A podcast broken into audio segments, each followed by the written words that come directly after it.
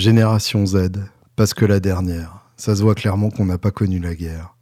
Tous les vieux votent, ils vont choisir notre avenir. Mamie vote Marine, elle a trois ans à vivre. Youtubeur fasciste, pseudo-subversif. Voilà ce qu'on a quand on censure les artistes. Rien n'avance jamais, nombreux se radicalisent, en manque de repères, et ils perdent dans la nostalgie d'une époque où d'autres étaient déjà nostalgiques, d'une époque où d'autres étaient déjà nostalgiques, d'une époque où d'autres étaient déjà nostalgiques. Putain, les moutons veulent juste un leader charismatique, aucune empathie, tout est hiérarchique. L'école t'apprend seulement l'individualisme, on t'apprend comment faire de l'argent, pas des amis. Si le président remporte la moitié des voix, c'est que les deux tiers de la France en voulaient pas. Bonsoir, bienvenue dans Guitare Obsession. Je tenais à laisser la parole euh, virtuellement à, Aurel San euh, à travers ses, premières euh, lignes d'ouverture parce que je trouve que ça aurait été bizarre de vous dire bonsoir comme si de rien n'était. je suis évidemment, comme vous tous, en gueule de bois de, de ce dimanche de merde.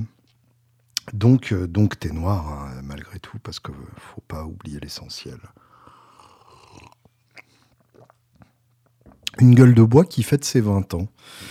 Des anniversaires dont on se passerait volontiers. J'avais 19 ans euh, en, 2002. Et euh, il se trouve que mon anniversaire étant le 22 avril, bah, j'avais 19 ans le 22 avril 2002. On fêtait on fêtait mes 19 ans ce jour-là et je dois vous avouer que, que la soirée de mon anniversaire a été brutale. Et euh, j'ai un peu l'impression d'être euh, d'être bloqué dans une boucle de l'histoire qui se fout de ma gueule.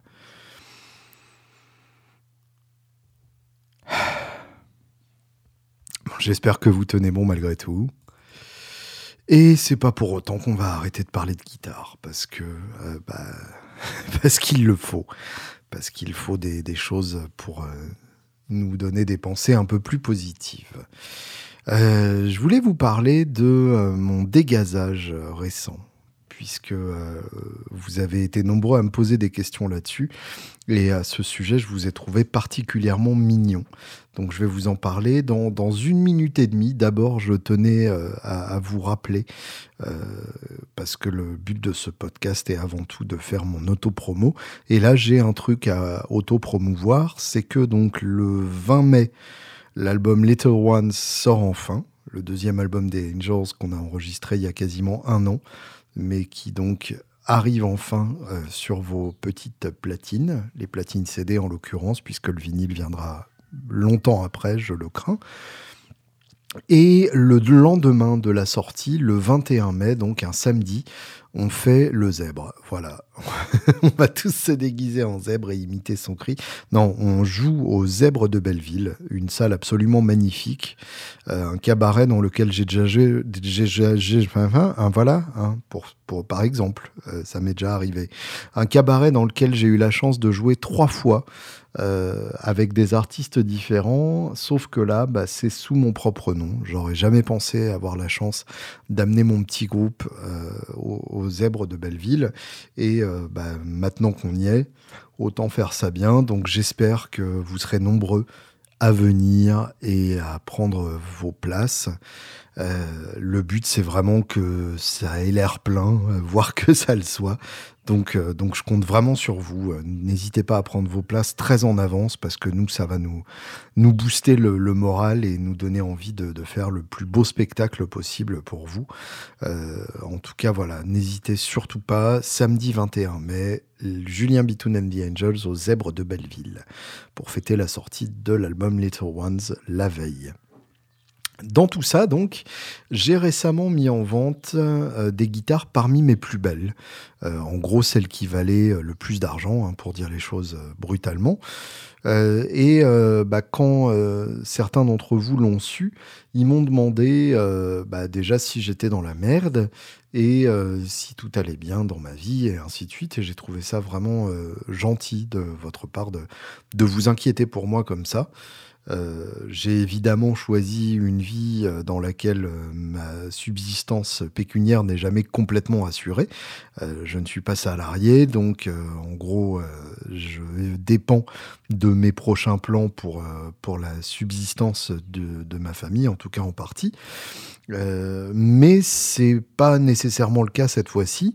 Là, c'est vraiment une question euh, de, de, de, de révélations successives. Et je vais vous en faire part, puisque je suis ici euh, pour faire ma, ma thérapie guitaristique. Hein. Je crois que c'est désormais officiellement le, le, sujet de ce podcast. Donc il se trouve que euh, j'ai fait des vidéos à Guitar Village récemment et euh, à ce moment-là, j'ai eu plusieurs révélations successives. Alors d'une part, j'ai joué une magnifique Guild 55 euh, D55 de 2014. Euh, 2014 correspondant donc à l'usine New Hartford pour, euh, pour Guild, la dernière usine de la période Fender, puisque vous le savez sans doute, Guild a appartenu à plusieurs groupes, dont Fender et plus récemment Cordoba. Et euh, pendant ces différents euh, ownerships, ces différents propriétariats, euh, l'entreprise a déménagé d'usine de nombreuses fois. Et il y a donc des qualités qui peuvent varier selon les usines dans lesquelles les guitares ont été fabriquées. Et là, je suis vraiment tombé amoureux de cette D55 de, de Guild New Hartford. Et pour une fois, je suis tombé amoureux, mais j'ai pas craqué. Euh, en fait, ça m'a juste fait réaliser que euh, il y avait d'autres guitares qui pouvaient sonner presque aussi bien que ma grosse Martine et surtout sur lesquelles j'étais beaucoup plus à l'aise. Euh, j'ai toujours eu un problème avec cette Martine, donc une magnifique D12 custom, custom shop, hein, donc vraiment faite sur mesure, sauf que pas sur mesure sur moi, pas sur mesure pour moi puisque euh, je n'en ai pas décidé les, caractéristiques. Elle a été faite euh, euh, par la luthière qui a décidé de, la faire et moi j'ai craqué dessus. donc une, une D12, c'est-à-dire une, une dreadnought mais à 12 cases hors corps, donc avec un énorme corps comme dans les années 1910-1920 avec un corps en, en noyer, ce que je trouve absolument magnifique et en plus qui sonne d'enfer. Mais le manche a toujours été trop petit pour moi. Euh, j'ai toujours eu du mal à, me sentir bien sur ce profil de manche euh, hyper fin. C'est d'ailleurs le même problème qui a fait que j'ai revendu ma magnifique SG Custom euh, d'il y a deux ans à peu près un manche tout fin sur lequel du coup je suis vraiment pas à l'aise et, et, sur lequel j'ai du mal à jouer longtemps sans avoir mal donc voilà, malgré euh, son son cathédral, j'ai décidé de revendre ma, Martine en essayant cette guilde sur laquelle je me sentais infiniment plus à l'aise. J'ai aussi essayé une vingtaine de, d'électriques pour des vidéos, donc des Gibson, des Fender, des, des machins vintage, des machins custom shop, enfin que des trucs d'enfer. Et euh, il se trouve que la guitare sur laquelle je me suis senti le plus à l'aise, c'était une Giro Supernova Corina qui vient d'arriver là-bas. Euh, et c'est vraiment la gratte euh, sur laquelle je me suis senti à la maison au milieu de toutes ces grattes qui valaient trois ou quatre fois son prix.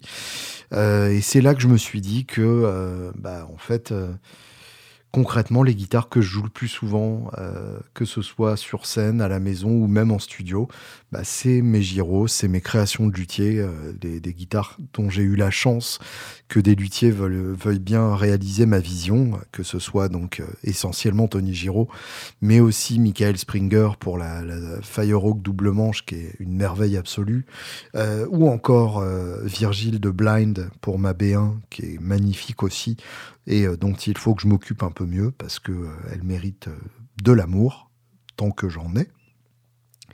Euh, et, donc, bah, en, jouant ces, ces, chez Guitar Village, je me suis rendu compte à quel point j'étais bien sur mes gyros et à quel point je, je cherchais peut-être ailleurs quelque chose que j'avais déjà avec ces grattes-là. Et surtout à quel point, et ça c'était ma troisième révélation, à quel point maintenant les guitares de grande marque sont à des prix qui ne m'amusent plus du tout. Euh, c'est-à-dire que là, j'ai vu des, des, grattes. Alors, faut savoir que je parle depuis le point de vue de quelqu'un qui vend des guitares depuis très très longtemps. Euh, j'ai commencé à bosser chez, chez Guitar Village, ça devait être en, 2005, quelque chose comme ça. Donc ça fera ça fera bientôt 20 ans que, que, je vends des guitares. En tout cas, ça fait 17 ans que je vends des guitares. Donc j'ai vu l'évolution des prix. J'ai bossé à une époque où une Fender mexicaine valait 500 euros. Et, euh, et je dois avouer que je suis encore un peu euh, sur ces prix dans ma tête, que une Fender American Standard valait 1200 euh, euros et, même moins pour certaines finitions, et, que une Les Paul classique 60 d'occasion, ça valait 1500 balles. Et, et je dois avouer que l'évolution des prix me, me, paraît un peu délirante. autant une, une custom shop team built à 3500, voire 4000. Déjà 4000, ça me paraissait un peu, un peu violent. Et là, à l'heure actuelle, c'est 4005, 5000 pour une team build. Des prix euh, qui, qui, étaient avant les prix des, des master build. Et les team build étaient entre 3000 et 3005 selon le, le degré de reliquage et, d'équipement. Donc là, il y a un un, glissement euh, de, nature euh, de, l'achat de la guitare. Euh, à ces prix-là, ça devient vraiment de l'investissement et c'est des grattes. Ben, voilà, quand, quand j'ai réalisé ça, euh, j'ai regardé euh, mes, mes, grattes, que ce soit ma, ma Gretsch vintage que, que j'ai certes revendu et racheté trois fois, mais que je remets en vente malgré ça parce que bah, je l'ai pas joué depuis l'enregistrement de l'album. Euh, donc ça fait quasiment un an que je l'ai pas touché, alors que bah, ça vaut beaucoup d'argent. Euh, mon Dobro, ma Les Paul, euh, toutes ces guitares là qui valent tellement d'argent que je me sens très mal de ne pas les jouer quotidiennement. Et, euh, je, ne justifie pas dans, dans, ma démarche le fait d'avoir des guitares qui prennent la poussière pendant six mois avant d'être retouchées. Et, par rapport au fait que j'ai un nombre de guitares qui n'est pas raisonnable par rapport au prix qu'elles valent. Je ne sais pas si c'est très clair, mais voilà, ce qui, m'a paru un peu fou, c'est que j'ai euh, énormément d'argent en guitare que je ne joue pas, tout simplement, dire les choses très clairement, et que euh, j'ai du mal à cautionner le marché de la guitare actuelle avec les prix euh, que ça représente. Et par rapport à ça, je crois de plus en plus aux, luthiers et aux, luthiers français que j'ai la chance de connaître, qui font des guitares à, des prix qui me paraissent tout à fait raisonnables et d'autant plus raisonnables, qui correspondent à du matériel euh, de, très bonne qualité, à des matériaux haut de gamme et à un assemblage fait par une seule personne euh, extrêmement qualifiée et qui met euh, énormément d'énergie et de passion dans, dans, ce qu'il est en train de faire, plutôt qu'une guitare avec des bois quelconques assemblés dans une usine qui est vendue exactement au même prix. Donc donc ça, ça m'a vraiment poussé vers une, réalisation et, euh, et, je pense que c'est dans cette logique-là que euh, j'ai mis toutes ces, toutes ces guitares en vente. Alors la Les Paul euh, que, que j'ai depuis très peu de temps, euh, j'ai eu évidemment un, certain pincement au cœur, mais il y a plusieurs arguments. Alors j'en ai tiré quelques chansons, donc ça c'est des choses qu'on ne m'enlèvera pas et, je vais garder soigneusement et précieusement ces chansons. Mais il se trouve que j'ai récupéré entre-temps ma Collings, ma, ma Les Paul Junior de chez Collings. Et j'ai eu la, mauvaise idée de comparer les deux dos à dos. Et il se trouve qu'elles sont vraiment très proches en, en, termes de son. Donc je me vois mal garder une guitare à 4000 balles qui sonne très proche de d'une de mes guitares principales. si c'est pour avoir de la nuance, bah, je trouverais une Les Paul comme ça pour euh, mon prochain enregistrement, je me la ferai prêter, mais euh, garder à plein temps une gratte à 4000 balles juste parce qu'elle a euh, des hauts médiums un tout petit peu plus fermés et nasillard que ma Collings, ce qui pour moi est, est une qualité de la Les Paul, mais qui ne justifie pas de, d'immobiliser ce genre de ce genre de somme. Euh, et voilà ça, ça, ne m'amuse plus. Euh, et, donc euh, donc voilà dont, dont acte. Et euh, ces guitares là sont désormais chez Guitar Village à votre entière disposition si vous voulez aller les essayer et repartir avec. Et et peut-être financer ma prochaine acoustique. On verra bien ce que ce sera. ce qui est sûr, c'est que je ne me vois pas remettre le genre de somme que, que valent les, les, les, guitares que j'ai achetées et, que, et que je revends. Voilà, sachant évidemment que j'ai eu la chance de ne pas les acheter au prix euh, qu'elles valent. Euh, je les revends d'ailleurs quasiment au prix où je les ai payées euh, toutes, ce qui fait des, affaires potentielles à faire par rapport à la cote. bref, voilà, vous, vous en faites ce que vous voulez, mais je, je suis curieux par rapport à ça, d'écouter de, vos avis. Euh, est-ce que vous aussi, vous trouvez que, euh, que les prix deviennent complètement délirants, que ce soit sur le marché de, de l'occasion ou, sur le marché du neuf, euh, quand on en trouve, puisque vous le savez sans doute, le neuf, il y a une, une, pénurie qui est en train de, de s'installer. voilà, qu'est-ce que vous qu'est-ce que vous ressentez par rapport à ça? Là, j'ai regardé, par exemple, pour racheter une D18, mais une D18 standard entre guillemets de, de série chez Martin, et j'ai vu que maintenant, une des 18, ça valait 2900 euros. Euh, je, voilà, là je suis plus et, je passe mon tour et je regarde les autres jouer.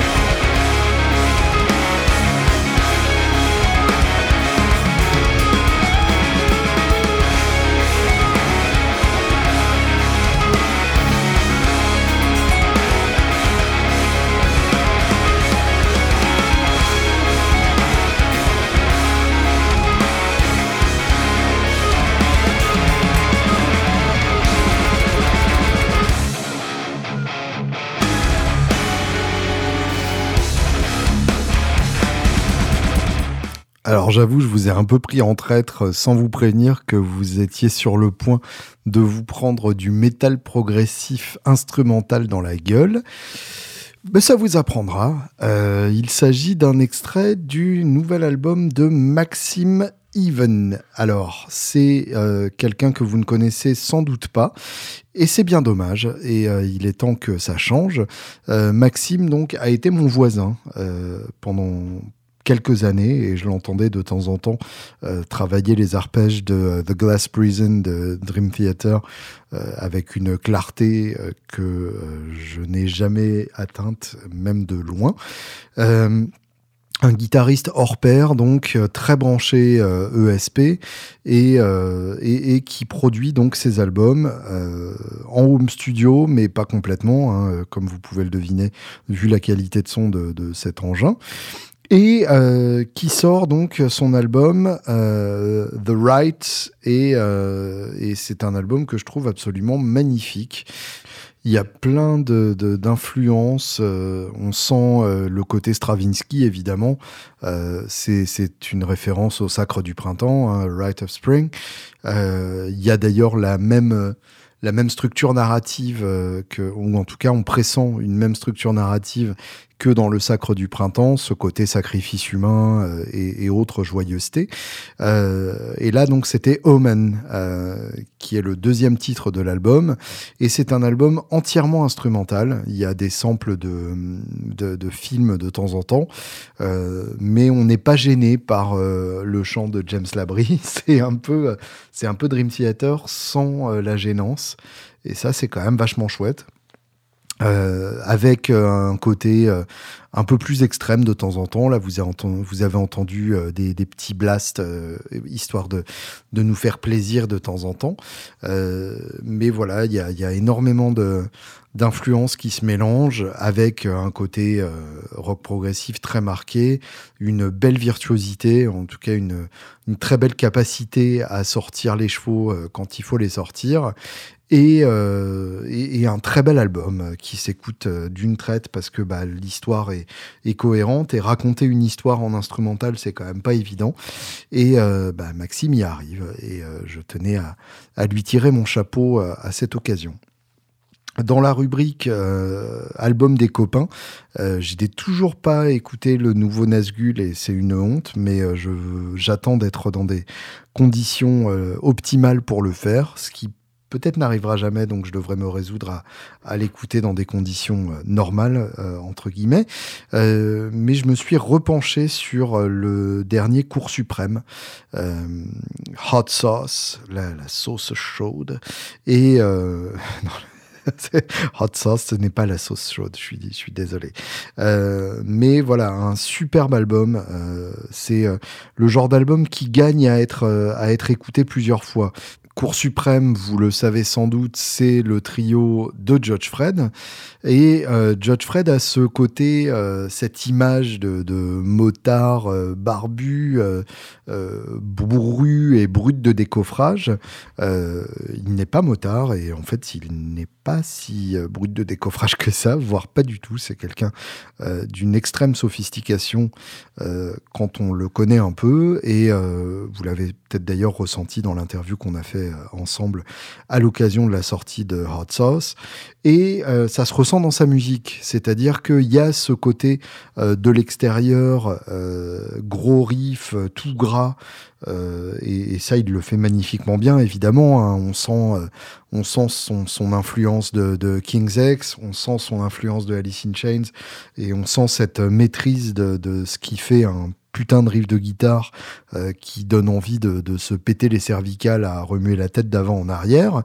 Mais quand on écoute de plus près, on sent aussi un vrai talent de songwriting, un, vrai talent d'assembler des parties de chansons et d'en faire un tout cohérent et musical et de raconter une histoire euh, avec un début, une fin, un déroulement, euh, un pont, enfin toutes ces choses qui font qu'une chanson est bien écrite et n'est pas juste un prétexte. Il euh, n'y a rien qui m'horripile autant, enfin il y a beaucoup de choses qui m'horripilent autant, faut pas déconner, mais en tout cas ça m'horripile quand je vois des gens qui font des chansons à partir d'un riff, c'est-à-dire où en gros tout tourne autour du riff et bah, on n'a rien, on n'a pas de, de vraie mélodie de couplet, on n'a pas de refrain à part euh, euh, deux mots euh, en boucle sur le riff principal. Des, des, chansons comme ça qui sont des excuses pour pour développer un riff et où il n'y a pas grand chose d'autre que le riff en question. Et ça, je trouve ça très dommage. Et ça n'est vraiment pas le cas de cet album de Cours suprême, Hot Sauce. Il y a une, une vraie profondeur, il y a une vraie complexité dans l'écriture et euh, il y a des morceaux qui sont vraiment euh, sublimes. Euh, je pense notamment à Zydeco Nightmare, euh, que vous aviez pu découvrir d'ailleurs en avant-première dans ce podcast, et euh, qui est un titre euh, superbe, vraiment un très très beau titre, avec un refrain balèze, enfin voilà, c'est très beau. Et il y a Pierre Danel qui vient faire un solo au milieu de ce titre, qui est complètement barré, avec beaucoup trop de notes, mais à chaque fois en retombant sur ses pattes, comme euh, un, chat, euh, comme un chat sous en fait, euh, et, ça marche très très bien. Le mélange est tout à fait à propos. Donc bravo, très très bel album et bah, des comme ça, j'en veux bien encore plein. Euh, et euh, j'avais oublié de le citer ici, mais il y a aussi l'album de So Riot euh, qui est enfin sorti, et qui est, absolument magnifique, qui est bah, comme, on pouvait l'attendre de, de la part de Monsieur de la Coudre, avec un grand M. Là encore, il y a un vrai talent de songwriting, il y a un talent du riff, de la power ballade, de la partie tricotage par notre ami Maxime Vaugon à la guitare, mais au service de la chanson, un peu euh, comme un, Paul Gilbert français euh, qui l'est tout à fait à mes yeux. Euh, bref, un, un, groupe qui mérite aussi d'être écouté de très près et qui sera aux Zèbres de Belleville un mois pile avant les Angels. Donc ça, si ça vous branche, le 22 avril, le jour de mon anniversaire aux Zèbres de Belleville, j'essaierai d'y être si mes petits ne sont pas malades à, avoir la chiasse de partout. Euh, donc ça, c'était euh, les, gens dont je voulais parler. Il y a aussi des nouveautés euh, un peu plus euh, mainstream, ou en tout cas des groupes un peu plus massifs. il y a le nouvel album de Meshuga, Immutable, qui est vraiment très très beau. Euh, j'y peux rien. Je trouve que Meshuga, c'est très groovy et je trouve que ça donne envie de danser, de remuer euh, son popotin. Et euh, cet album n'est pas une exception. Il y a vraiment des titres magnifiques. J'ai pas encore eu le temps de, bien me le mettre dans l'oreille. They Move Below m'a vraiment beaucoup plu. c'est un, instrumental magnifique. Black Cathedral est vraiment très très beau aussi. bref, il y a des très très belles choses cet album. Et puis, euh, il y a l'album aussi de euh, Dream Widow qui est sorti. Alors là, c'est doux amer puisque c'est euh, le projet de, des Foo Fighters monté pour leur, pour leur film Studio 666, un film d'horreur des Foo Fighters avec les Foo Fighters. Évidemment, suite, à, suite à la mort de de leur batteur, ça fait toujours un peu bizarre. Euh, je vous avais parlé des albums solo de, Taylor Hawkins qui sont magnifiques. Euh, là, Dream Widow, donc c'est un side project trash metal à l'ancienne, euh, avec la production à la à la Testament ou Exodus première époque. Et c'est un album alors très très bien fait, hein, magnifique même, et on sent vraiment la, science du songwriting, là encore, de, de Dave Grohl. C'est marrant parce qu'il y a un, certain savoir-faire, euh, une certaine virtuosité dans tout ça, dans, la capacité à assembler des morceaux. Euh, les riffs sont excellents et, c'est presque trop bien fait pour être honnête. Euh, je ne sais pas si vous voyez ce que je veux dire, ça, ça vous paraîtra peut-être plus évident en écoutant l'album en question. Et ça se termine sur un titre qui s'appelle Lacrimus Dei Ebrius et qui fait 10 minutes et qui est un instrumental un peu stoner sur les bords d'ailleurs. Enfin, c'est vraiment un très très beau titre. Je trouve qu'il à lui seul justifie l'écoute de, cet album euh, euh, tout à fait bon. Et, euh, pour ceux qui en ont marre que je parle de métal, il y a aussi le nouvel album de Jack White, Fear of the Dawn. Euh, j'ai pas encore le temps de, j'ai pas encore eu le temps de bien l'écouter. Euh, ça m'a paru se barrer dans tous les sens, mais dans le bon sens du terme, euh, dans la continuité de, Boarding House Reach, qui était déjà bien barré, peut-être en plus cohérent que, que Boarding House Reach, déjà plus court, ce qui est pas forcément une mauvaise chose, euh, loin de là. Euh, et je voulais juste euh, geeker une minute et demie sur les, guitares de Jack White qu'on a vu apparaître récemment, puisqu'il est en tournée à l'heure actuelle. Il sera à l'Olympia en juillet, et évidemment, j'ai mes places. et il poste de temps en temps des photos de ses concerts récents. Et il a bien raison. Euh, et on y voit euh, quelques guitares très excitantes. Euh, j'ai cru reconnaître une J200 Bob Dylan, donc la grosse J200 Sunburst, avec les deux plaques de protection de part et d'autre de, de, de, de la rosace.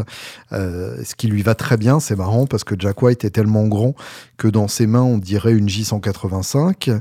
il a une télé Sparkle avec euh, le Bixby, les trois micros, toutes les options, qui ressemblent beaucoup à la télé orange qu'il avait dans les, dans les raconteurs, mais qui est probablement euh, peut-être une évolution ou un refinish de celle-là.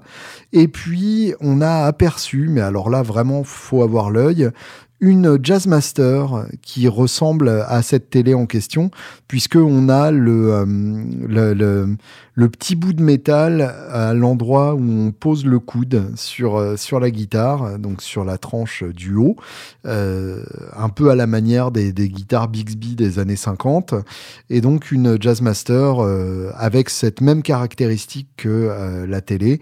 On sait que Jack White, dans ses tournées, aime bien avoir des guitares cohérentes les unes avec les autres, et ce petit, ce petit armrest sur le dessus de, la guitare est devenu un peu un une, caractéristique signature des guitares qu'il embarque en tournée. Il avait fait faire ça sur sa Wolfgang aussi, euh, euh, Van Halen, euh, pour la dernière tournée. Donc là, il y a une certaine cohérence dans tout ça, qui n'est évidemment pas pour déplaire à mon geekisme absolu. Ça, c'est un concert que j'irai voir, mais il y a aussi le concert que j'ai vu et dont je voulais vous dire deux mots, puisque c'était le concert d'Orelsan à Bercy. Euh, au Palais euh, Accor Arena Omnisport de Bercy. Euh, et bon, je vous ai déjà donc cité du, du Orelsan en ouverture, donc je ne vais pas vous dire tout le bien que je pense de, de cet artiste parce que vous allez griller que je suis complètement amoureux de lui. Mais en vrai, c'était un concert qui m'a énormément marqué euh, de plusieurs points de vue. Alors déjà, euh, c'était évidemment un concert euh, hautement spectaculaire, avec une magnifique mise en scène, avec un, un, contenu vidéo qui était hyper bien fait, d'une très belle qualité et, euh, très cohérent dans, sa narration, ce qui va bien avec l'album, puisque c'est un, concept album, un civilisation, avec, avec beaucoup de beaucoup d'histoires qui, qui, se développent et qui se répondent et, et les titres ne sont pas euh, mis dans cet ordre-là sur l'album par hasard, loin de là. Donc euh, on retrouve ça dans, dans, le concert et évidemment c'est magistral. Ça donne envie de, de, le revoir parce que vraiment il y a ce côté euh, bah, il y, a, ce côté euh, histoire dans laquelle on s'immerge et dans laquelle on, a envie de, rester un peu plus longtemps parce qu'il se passe vraiment quelque chose euh, en soi pendant ce concert. Et au-delà de ça, donc, il y a le public qui m'a complètement scotché.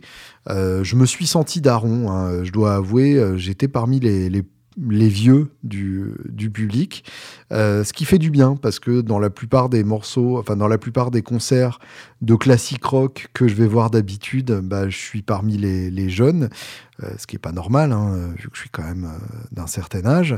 Et, là, j'étais vraiment parmi les vieux. La majorité du public était entre, je dirais, 18 et, et 25 ans et avec euh, cette, euh, cette innocence et cet enthousiasme de la jeunesse que j'ai trouvé magnifique. Euh, sont, ils sont jeunes, ils s'en foutent, les, meufs font la queue euh, aux chiottes des mecs parce qu'il y a trop de monde chez les meufs et ça, je trouve ça génial tout le monde s'en fout, ils se plaignent pas d'avoir à faire la queue pour acheter de la bière, euh, ils sont pas scotchés à leur téléphone, contrairement à ce qu'on pourrait passer, à ce qu'on pourrait penser. Euh, on, a tendance à dire euh, les jeunes toujours sur leur téléphone, machin, mes couilles.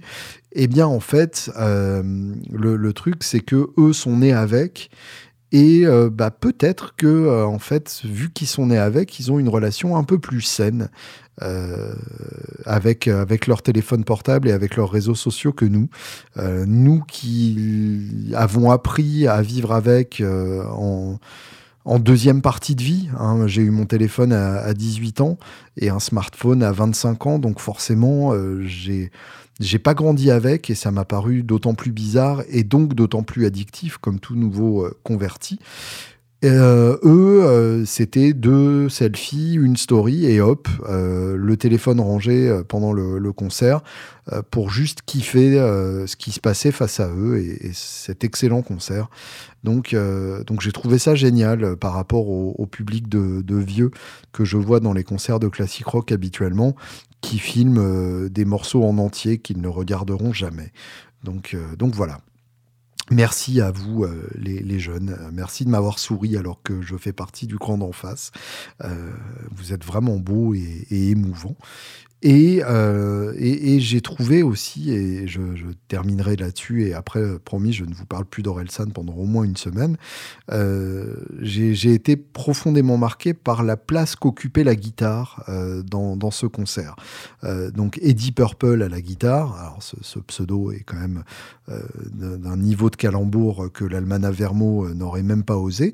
Euh, Eddie Purple, donc, qui est le guitariste d'Orelsan depuis déjà une bonne dizaine d'années, je dirais, euh, qui a fait aussi la bande originale euh, du documentaire sur Amazon, euh, qui a fait la, bande originale du jeu vidéo qui était jouable sur des bornes d'arcade à l'extérieur de, de, Bercy, donc qui est très impliqué dans la vie musicale d'Orelsan, qui fait le vocodeur sur le fameux Ukulele de Fucking Fred. Ceux qui connaissent apprécieront à sa juste valeur. Et euh, bah, il est très souvent avec une guitare euh, pendant, euh, pendant ce concert. Et la guitare est bien mise en valeur, c'est-à-dire qu'on a à la fois un morceau quasiment guitare-voix qui ouvre le, le spectacle. Je ne vous gâche rien si vous allez le voir à Nanterre comme moi en novembre ou décembre parce que euh, bah, ça vaut le coup. Euh, mais euh, en gros, bah, ça commence en guitare clean et arpège sur une Mariposa, la Ernie Ball signature de Omar Rodriguez Lopez. Et alors, ce qui est en plus génial, c'est que c'est une Mariposa Sterling, c'est-à-dire la version à 700 balles de la, de la Mariposa. 700 balles devant 20 000 personnes. Et ça, je trouve ça vraiment classe ça m'a encore fait réfléchir justement à cette euh, histoire euh, de, prix de guitare dont je vous parlais tout à l'heure. Euh, et il y a carrément à un moment un solo de guitare sur la rampe. Donc bref, la guitare est vraiment très bien mise en valeur. Et euh, quand il n'a pas la guitare, il a une basse qui est une magnifique euh, basse Stingray violette. Bref, euh, ça, marche très très bien et, moi j'adore. et je trouve que c'est émouvant de voir que la guitare peut être intégrée aussi dans un contexte aussi moderne et aussi à la mode que, que ce concert d'Orelsan. Donc merci Eddie, merci Aurel et, et j'ai hâte de vous voir à Nanterre. Vous aviez quelques questions pour moi, et donc euh, je voulais revenir sur certaines, euh, notamment donc Stéréorama, qui me demandait par, euh, par Instagram, Cher Julien, je suis romain et dois par ces quelques mots t'expliquer la responsabilité que tu portes dans ma douloureuse reprise de la guitare, de l'achat à Tony Giraud d'une superbe origine au accent Batcat. J'en suis sûr que tu auras cette référence. D'une fuzz de chez Formula B. J'ai depuis un an et quelques tout vu, tout écouté sur le Bitoon. Tiens, quand je tape Bitoon, c'est Bitcoin en correction. Heureux présage, j'espère. J'ai quand même deux questions. Premièrement, peux-tu, comme Jack White, retrouver en une seconde un titre des Beatles? Deuxièmement, j'aimerais que tu fasses une analyse du pedalboard de Jack White qui me paraît stable depuis quelque temps. Euh, enfin, pour finir, as-tu écouté Cannibal ou Arthur Satan, des groupes français de haute couture, comme tu peux le faire avec les Angels? Euh, Ne lâche jamais, toute la communauté qui te suit saura te rappeler à tes obligations d'érudit trublion de la guitare. Merci euh, Romain. Alors, je, euh, je vous ai parlé des guitares de Jack White. Pour ce qui est des pédales de Jack White, effectivement, il y a une certaine stabilisation qui est due euh, au fait qu'il a développé ses propres marques. Hein, euh, à l'heure actuelle, le, le pedalboard de Jack White est quasiment à, 100% constitué de, pédales Thirdman en, en, partenariat donc avec les marques avec qui il bosse. On retrouve la, triple télégraphe, euh, qui est donc un, octaveur. On retrouve la Plasma Fuzz, on retrouve la Bumble Buzz, qui est une fuzz aussi. Euh, la Mantis, qui est, euh, un truc bizarre qui détruit le son pour le solo de Why Walk a Dog. Donc on a toutes ces toutes ces pédales-là qui, se stabilisent, étant donné que que White bah, a, tout intérêt à les jouer puisque c'est lui qui les vend aussi. Euh, mais de manière générale, euh, en fait, le, board de Jack White a toujours été relativement simple euh, et, a toujours évolué, mais à la marge. C'est-à-dire qu'on retrouve des éléments d'une génération à l'autre qui sont toujours les mêmes. Un accordeur boss, et en ça, je ne peux lui donner que raison et je ne peux qu'abonder dans son sens. Une Wami, alors il y a eu plusieurs versions. À l'heure actuelle, on dirait que c'est la DT, euh, ce que je peux tout à fait comprendre. Euh, et de toute façon, il n'y a rien qui sonne autant euh, qu'une Wami qu'une autre Wami. des fuzz, ça pu être la Big Muff par le passé euh, sous différentes formes, euh, voire des formes assez cheap. Et ça, c'est ça, c'est toujours classe quand on voit quelqu'un euh, remplir des, salles comme le fait Jack White avec une pédale à, à, à 75 balles et euh, une forme d'octaveur euh, quelconque. Euh, ça pouvait être le POG auparavant.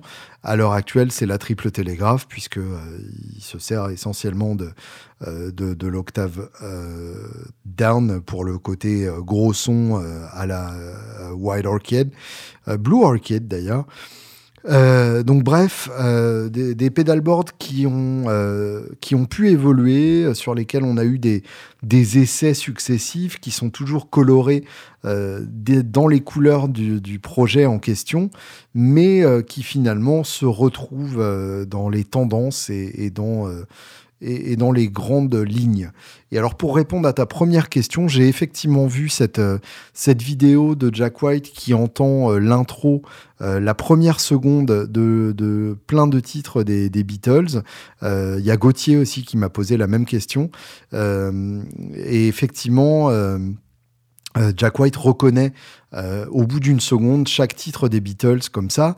Euh, il y a aussi eu la, même, euh, la même vidéo ou une vidéo similaire de la part de Mike Portnoy, le batteur de, Dream Theater, où chaque année, depuis trois ans, je crois, il fait un match avec sa fille, Melody Portnoy, pour savoir qui va reconnaître en premier une série de, de, titres des Beatles. alors il se fait éclater par sa fille, mais je, le soupçonne de, de, l'avoir laissé gagner ou de euh, de ne pas s'être battu vraiment, mais en tout cas, c'est des vidéos rigolotes. Et celle de Jack White est rigolote aussi, euh, avec son air euh, tout à fait concentré et très mignon. Ben, je dois avouer que oui, je, suis à peu près capable de faire la même chose. Il y a des périodes de ma vie pendant lesquelles je n'ai rien écouté d'autre que les Beatles. J'avais à l'époque des, des, des, MP3. J'avais un ami qui m'avait gravé l'intégrale des Beatles en MP3 et j'avais un baladeur CD qui lisait aussi les MP3. Donc euh, je tournais autour de, cette intégrale des Beatles dans tous les sens. Euh, j'ai évidemment euh, beaucoup, beaucoup, beaucoup exploré les albums de la deuxième période à partir de Rubber Soul, Rubber Soul, Revolver, Sgt Pepper, Le Double Blanc, Magical Mystery Tour euh, Abbey Road et euh, dans une moindre mesure Let It et puis euh, les, les Passmasters, surtout le Passmasters Volume 2, qui sont en fait des compilations de 45 tours, puisque les Beatles sortaient des singles qui n'étaient pas sur les albums en plus des albums, euh, des titres comme par exemple Lady Madonna, ou All Brown Shoe, qui ne sont pas sur des albums des Beatles, qui font partie donc des singles sortis à l'époque. Et euh, je dois avouer que oui, euh, j'ai tellement écouté, tellement joué, euh, je me suis tellement imprégné, j'ai tellement respiré ces, albums que il me faut à peu près effectivement une seconde pour reconnaître un titre des Beatles. Alors je suis peut-être moins rapide sur la première période, même si ça reste à relativiser. Hein. il me faut peut-être une seconde et demie, voire deux secondes pour certains titres euh, un peu plus obscurs de la première période. Mais euh, ça fait partie effectivement de ces groupes où, j'ai euh, très très très peu d'hésitation euh, sur la nature des titres. Euh, ça vaudrait le coup peut-être de tester ça aussi pour, euh, pour Tom Petty et pour Megadeth jusqu'à The System Has Failed. Après, je dois avouer que j'ai un peu plus un lâché, mais ça fait partie de, de mes obsessions et quand j'obsède sur un artiste, je dois avouer que j'obsède de manière assez assez violente et assez extrême. donc, donc, pour répondre à ta question, oui, je suis comme Jack White, euh, capable de reconnaître les, titres des Beatles en une seconde. Et je pense que euh, ça n'est pas exceptionnel, que ça devrait être un prérequis pour n'importe qui euh, qui veut écrire des chansons. Parce que bah, si on veut apprendre à écrire des chansons, il n'y a pas de meilleure école que les Beatles. Je l'ai dit et je le redis. Si vous voulez apprendre à écrire des chansons, commencez par jouer tous les titres des Beatles en solo acoustique, en vous accompagnant. Et après ça, normalement, vous devriez comprendre comment on écrit euh, une chanson euh, et, les enjeux d'un pont, les enjeux d'un pré-refrain, euh, les enjeux d'un accord un peu bizarre au milieu de plus classiques. Bref, c'est comme ça qu'on apprend, hein, tout simplement. Dernière question de Mathieu qui m'avait posé déjà la question euh, la dernière fois sur sa Telecaster Classic Vibe 50s, qui avait euh, l'avantage d'être une guitare et, dont il était euh, épaté d'à quel point c'était une bonne guitare, qui me dit, toujours concernant la Telecaster Classic Vibe, j'ai l'intention de l'upgrader avec des bons micros, mais j'aimerais trouver des micros made in France, aurais-tu une marque à me soumettre? Et deuxième question, j'aimerais avoir ton avis sur le modèle que je te mets en pièce jointe, qui est une Revstar Yamaha. Merci d'avance pour ta réponse. Donc, euh, Déjà, pour les micros made in France, bah oui, euh, il y a l'embarras du choix. Hein, c'est c'est vraiment magnifique le, le, point auquel on a un nombre d'artisans sans cesse croissant et, et d'une compétence sans cesse croissante qui, qui propose des micros absolument géniaux, entièrement made in France. Et moi, je, je trouve ça génial parce qu'à l'heure actuelle, on peut jouer euh, sur du quasiment 100% made in France, j'en sais quelque chose. Et donc, euh, bah, il y, a, plusieurs marques hein, qui vraiment euh, méritent d'être explorées et, d'être connues. moi, j'avoue avoir un soft spot, j'avoue avoir un gros faible à la fois pour, pour Epcat.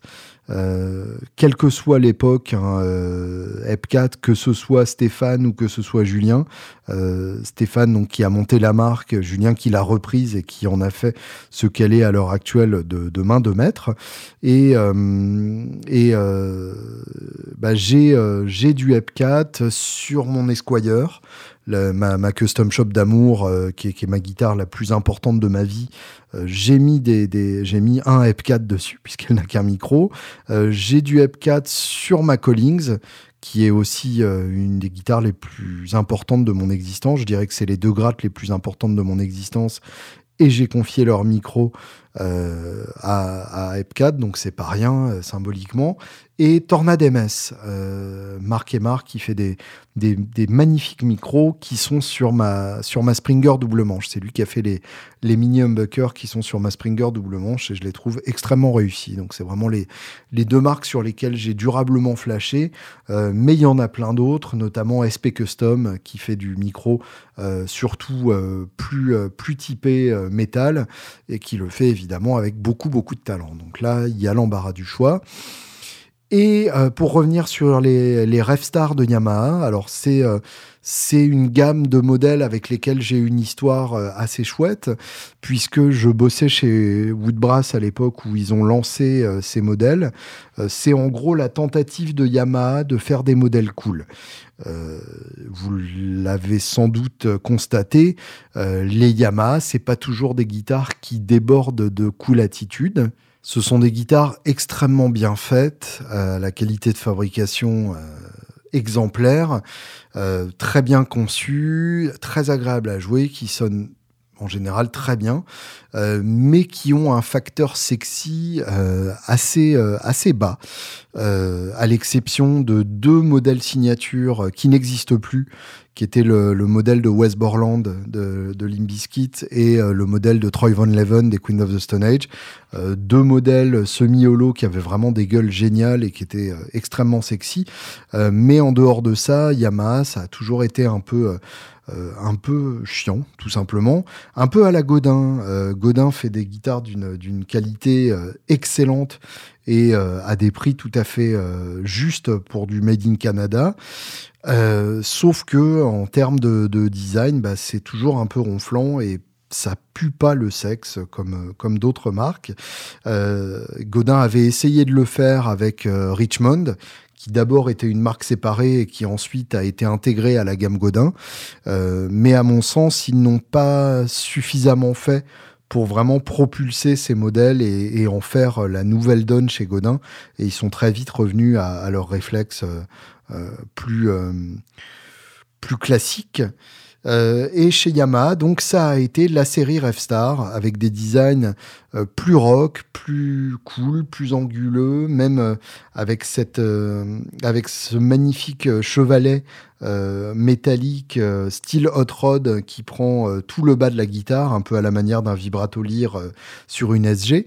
Donc des, idées de design a priori excellentes, mais une réalisation euh, enfin, une réalisation à la hauteur, hein, pardon, euh, j'allais dire une connerie, c'est pas, c'est pas ce à quoi je pensais, euh, mais surtout une mise en avant qui n'a pas nécessairement été ce qu'elle aurait dû être. Alors là, j'ai l'impression qu'ils commencent à se, à se réveiller là-dessus, puisqu'ils font une, une tournée dans trois salles parisiennes. Ils prennent un peu de pub dans les magazines pour mettre en avant ces séries-là, et, vraiment il serait temps. Mais il y a, tellement euh, plus à faire de ce côté-là. Il faudrait, euh, il faudrait des, artistes euh, rock endorsés avec des rêves stars à paillettes, à un micro. Et il y a, eu un truc dans ce sens-là, je crois, avec, avec le, le, guitariste des Rival Sons. Le problème du guitariste des Rival Sons, c'est qu'il joue tellement sur toutes les guitares du monde que ça n'a plus vraiment de poids. Mais, euh, mais voilà, il y a, un vrai boulot à faire de ce côté-là, euh, de, la part de Yamaha. Euh, et donc j'avais assisté au lancement de, cette série euh, qui avait eu lieu dans le studio 2 à Abbey Road. Euh, donc euh, j'avais eu la chance de faire partie du, voyage de lancement pour, pour Yamaha de, des Rêve Stars. j'avais déjà mis les pieds dans le studio 2 de Abbey Road à l'occasion d'une conférence qui avait été donnée par Ken Scott, qui est l'ingé son qui a bossé notamment sur le double blanc, qui a bossé sur les albums de Bowie des années 70, sur les albums du Mahavishnu Orchestra. Bref, quelqu'un de très important et euh, qui nous avait fait euh, écouter les, pianos des Beatles dans le studio 2. Euh, le studio 2 étant le studio des Beatles, hein, pour, pour ceux qui ne connaissent pas Abbey Road. studio 1, c'est un studio gigantesque dans lequel sont faites toutes les bandes originales des films hollywoodiens. C'est là qu'ont été enregistrés les, Seigneurs des Anneaux, les Harry Potter, les Star Wars. Bref, tous les gros films où il y a un ensemble orchestral, c'est dans le studio 1 d'Abbey. Le studio 2, c'est le studio des Beatles. Studio 3 étant un peu moins cher, euh, c'est le studio, par exemple, dans lequel les, les Pink Floyd ont enregistré Wish You Were Here. Donc, a priori, pas de la merde non plus. Euh, et donc j'avais déjà eu la chance d'aller dans Studio 2, mais le, fait d'y retourner, c'était carrément la folie. Et euh, Yamaha avait organisé donc un, petit concert euh, dans, dans, ce, dans ce studio et euh, une présentation des, des, de ces nouveaux modèles Revstar, donc qui étaient dévoilés au monde entier à cette occasion-là. Il y avait des, journalistes de toute l'Europe qui s'étaient déplacés à Abbey à l'occasion. Et, euh, et, et dès, ce, dès ce lancement, j'ai trouvé que euh, Yamaha n'allait pas assez loin. Euh, et, et je, je, trouve toujours ça euh, à propos de la série Revstar. Il manque euh, des modèles plus blink, plus assumés, avec trois micros ou un seul micro, et pas juste des, des guitares standards comme, comme Yamaha sait les faire. Là, il y a que y a, y a que ce chevalet et la forme qui sont un peu fun, mais pour le reste, ça manque de culture du fun. Et euh, ce sont des, guitares de, fabrication euh, à, bas coût. Euh, c'est des guitares qui valent entre 7 et 800 balles. Et je trouve aussi que ça manque de haut de gamme pour, pour driver la gamme. Il y a eu quelques Restar Custom Shop. J'en avais essayé une au NAM qui était extrêmement lourde. Et ça, j'ai trouvé ça très dommage parce que à l'heure actuelle ça fait vraiment partie des critères importants pour les pour les guitaristes. Euh, mais bah, on n'a pas vu euh, de, de modèle euh, de fabrication japonaise à 1500 balles avec des paillettes partout trois Bixby et des repères de touches en forme de de lune Bref, vous voyez où je voulais vous voyez où je veux en venir. Euh, c'est des grattes euh, qui ont un potentiel qui, à mon avis, n'est pas complètement réalisé. Euh, par rapport au modèle que, que, tu, que tu me montrais, c'est une guitare absolument sans reproche. Et si tu flashes dessus, c'est très bien. J'aurais aimé, moi, des, des, personnalités un peu plus marquées de la part de, de ces séries. Sur ce, euh, je vous donne rendez-vous, j'espère, dans pas trop longtemps. J'ai eu euh, quelques petits soucis euh, personnels qui ont fait que j'ai pas pu poster plus récemment. Vous inquiétez pas, tout va bien. Je vous embrasse très fort et je vous laisse avec nos excellents amis de Soul Riot.